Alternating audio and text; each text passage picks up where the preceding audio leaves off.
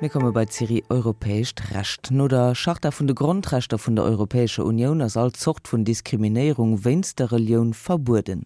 Op der anderen Seite schützt die nämlich Schachter auch Diversität an Autonomie vun de verschiedene Religionen. An ihre Schlussuntre schon sech viel Generalafekoten vum Griechshaft mat dem Spannungsverhältnis vun de Grundrechte als nie gesat. Erklärungen lo direkt vun der Mam Johann Scho. In der heutigen Sendung möchte ich mich mit einem Thema befassen, das auf den ersten Blick nichts mit dem Recht der Europäischen Union zu tun hat, mit der Religion. Die Europäische Union ist nicht nur eine Gemeinschaft, die den wirtschaftlichen und sozialen Zusammenhalt zwischen ihren Mitgliedstaaten fördert, für Freizügigkeit von Personen, Waren und Dienstleistungen sorgt und gleiche Regeln zum Schutz der Verbraucher und der Umwelt aufstellt. Die Europäische Union ist auch dank der Rechtsprechung des Europäischen Gerichtshofes und der Geltung der Charta der Grundrechte eine Rechtsgemeinschaft, in der die Unionsbürger gleiche Rechte und Freiheiten besitzen. Zu diesen Grundrechten gehört unter anderem das Recht auf Nichtdiskriminierung. In Artikel 21 der Grundrechtecharta ist auch jede Diskriminierung wegen der Religion verboten.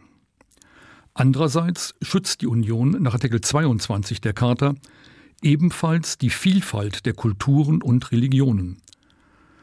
Aus diesem Spannungsverhältnis zwischen dem Gebot, andere Religionen zu achten, ihre Autonomie zu wahren und der Verpflichtung, niemanden zu diskriminieren, können sich im Einzelfall juristische Konflikte ergeben.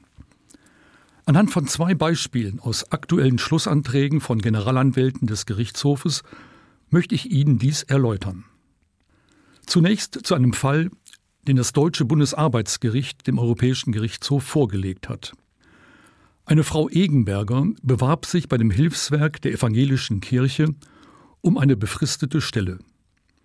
Es sollte ein Bericht über die Einhaltung des Übereinkommens der Vereinten Nationen zur Beseitigung jeder Form der Rassendiskriminierung in Deutschland erstellt werden. In der Stellenanzeige wurde die Mitgliedschaft in der evangelischen Kirche verlangt. Frau Egenberger, die keiner Religionsgemeinschaft angehört, bekam die Stelle nicht. Sie klagte auf Schadensersatz in Höhe von 10.000 Euro, weil sie sich aus Gründen der Religion diskriminiert fühlte.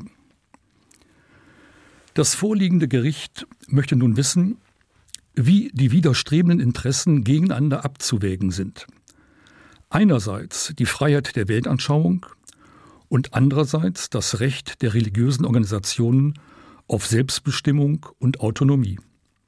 Der Generalanwalt weist in seinen Schlussanträgen darauf hin, dass die EU-Richtlinie über die Gleichbehandlung in Beschäftigung und Beruf eine Sonderregelung für Religionsgemeinschaften enthält. Demnach kann eine Ungleichbehandlung erlaubt sein, wenn für die berufliche Tätigkeit die Religionszugehörigkeit eine wesentliche, rechtmäßige und gerechtfertigte Anforderung darstellt.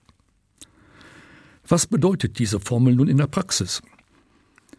Das deutsche Recht erlaubt unter bestimmten Umständen eine Diskriminierung und kann verlangen, dass man für bestimmte Tätigkeiten Mitglied der Kirche ist. Allerdings kann die Kirche nicht einseitig bestimmen, für welche Tätigkeiten die Mitgliedschaft erforderlich ist. Hier muss das deutsche Recht mit dem EU-Recht übereinstimmen. Dazu muss im Einzelfall abgewogen werden, ob für die fragliche Tätigkeit die Mitgliedschaft in der Kirche von wesentlicher Bedeutung ist.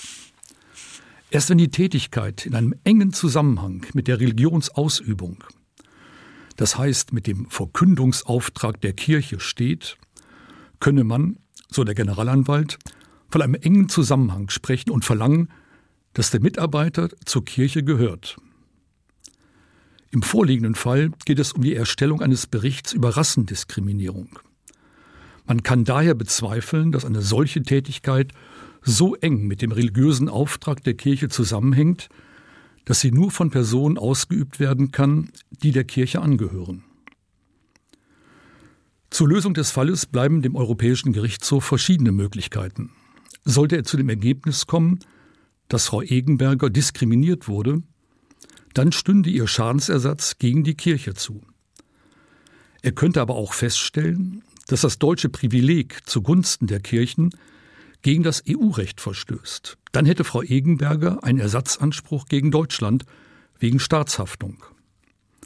Bleibt nun abzuwarten, wie der Gerichtshof entscheidet. Der zweite Fall spielt ebenfalls in Deutschland und betrifft die Frage, ob und inwieweit islamisches Recht von der Justiz anzuwenden ist. Es geht da um ein Ehepaar, beide mit deutschem und syrischem Pass, das 1999 im syrischen Homs geheiratet hatte und nach diversen Wohnsitzwechseln inzwischen in Deutschland lebt. Vor vier Jahren ließ der Mann sich scheiden. Dies geschah durch eine einseitige Scheidungsformel, die er über einen Bevollmächtigten vor einem Scharia-Gericht in Syrien erklären ließ. Der Anteil seiner Frau am Scheidungsverfahren bestand in der Abgabe einer schriftlichen Erklärung, sie habe 15.000 Euro erhalten, die ihr nach der auf einseitigem Wunsch vorgenommenen Scheidung zustünden. Als der Mann beim Oberlandesgericht München die Anerkennung der Scheidung beantragte, verweigerte sie ihr Einverständnis. Bei dem Gerichtshof geht es nun um die Frage, wie mit solchen Privatscheidungen zu verfahren ist. Bisher lehnen die deutschen Gerichte die Anerkennung nicht generell ab. Sie prüfen immer, ob eine Scheidung mit den Grundsätzen des deutschen Rechts, dem sogenannten Ordre public vereinbar ist. Daran bestehen dann Zweifel, weil eine solche Prozedur ohne echte Beteiligung der Frau diskriminierend sein kann. Im konkreten Fall hatte das Oberlandesgericht München aber keine Bedenken, weil die Frau seiner Meinung nach die Scheidung im Nachherein anerkannt hatte. Nach Ansicht des dänischen Generalanwalts des Gerichtshofes sollen aber sogenannte Privatscheidungen, wie sie von Geistlichen eines Scharia-Gerichts ausgesprochen werden, generell nicht mehr anerkannt werden. Er vertritt die Auffassung, dass die sogenannte Rom III-Verordnung, die die Anerkennung ausländischer Scheidungen in der EU regelt, auf Sprüche von Scharia-Gerichten nicht mehr angewandt werden soll, weil dafür ausschließlich staatliche Institutionen und nicht religiöse Einrichtungen zuständig sein sollen. Vor allem aber will er generell solchen Scheidungen die Anerkennung versagen, die auf der Grundlage einer Rechtsordnung ausgesprochen werden, die Frauen im Scheidungsverfahren diskriminiert. Er schließt somit auch das nachträgliche Einverständnis der Frauen als Anerkennungskriterium aus. Ein Scheidungsverfahren, das die Frau in die Rolle einer Empfängerin der einseitigen Erklärung ihres Mannes drängt, wäre demnach nicht mehr hinnehmbar. In seinem Urteil vom 20. Dezember 2017 stellt nun auch der Gerichtshof fest, dass die EU-Verordnung nur Ehescheidungen erfasst, die vor einem staatlichen Gericht oder einer öffentlichen Behörde ausgesprochen wurden. Eine durch einseitige Erklärung eines Ehegatten von einem geistlichen Gericht bewirkte Ehescheidung kann daher nicht anerkannt werden. Somit ist die Scheidung der syrisch-deutschen Ehefrau nach deutschem Recht unwirksam. Soweit den Johann Schomer Erklärungen iwwer europäisch recht a Sachen Diskriminierung an Religionsfreiheit. 11 Minuten nach bis 10 Musik aus Spurnie vun Manna.